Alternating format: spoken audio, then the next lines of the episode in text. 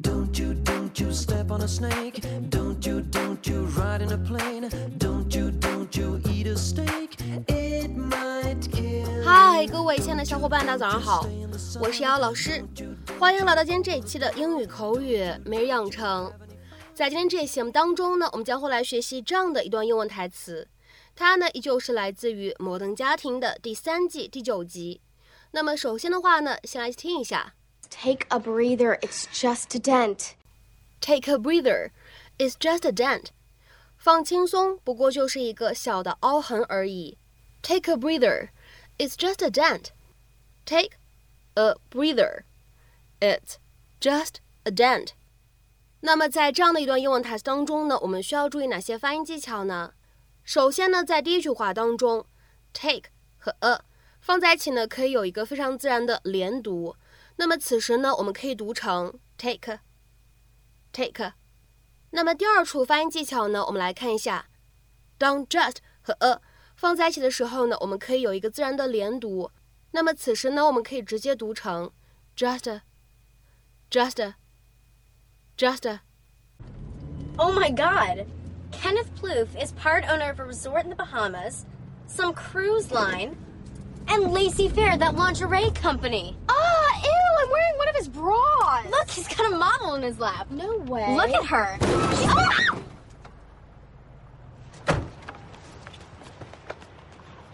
This, is your fault!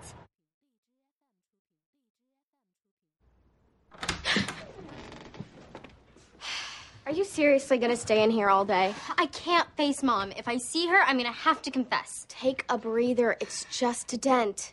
And saying nothing is not lying, okay? It's just letting the truth speak for itself.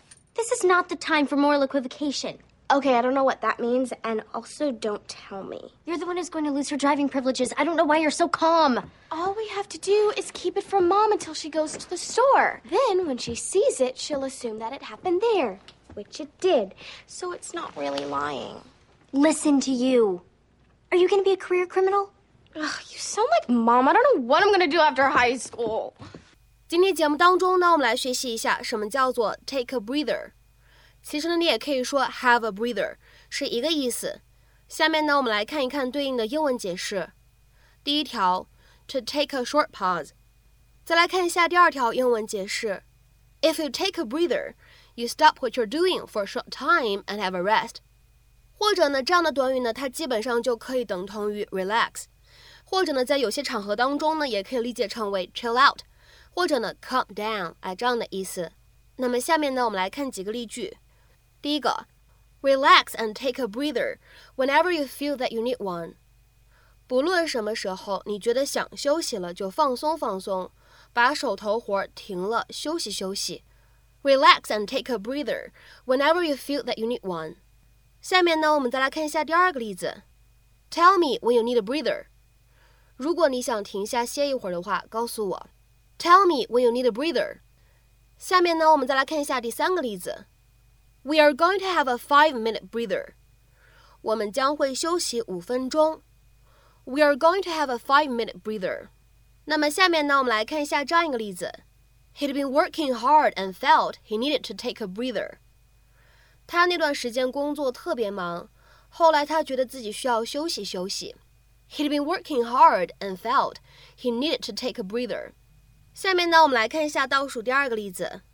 We took a breather after skiing for two hours。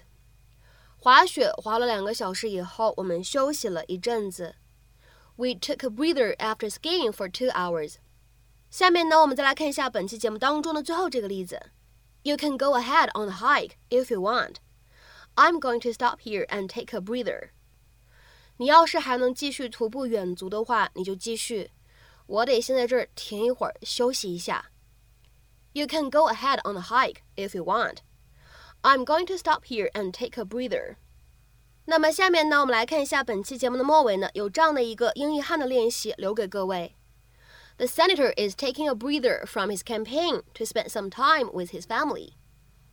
The senator is taking a breather from his campaign to spend some time with his family. 那么这样一段话，你会如何去理解和翻译呢？期待各位同学的踊跃发言。今天美剧口语的分享呢，我们就先讲到这里。明天节目当中呢，我们再会，See you。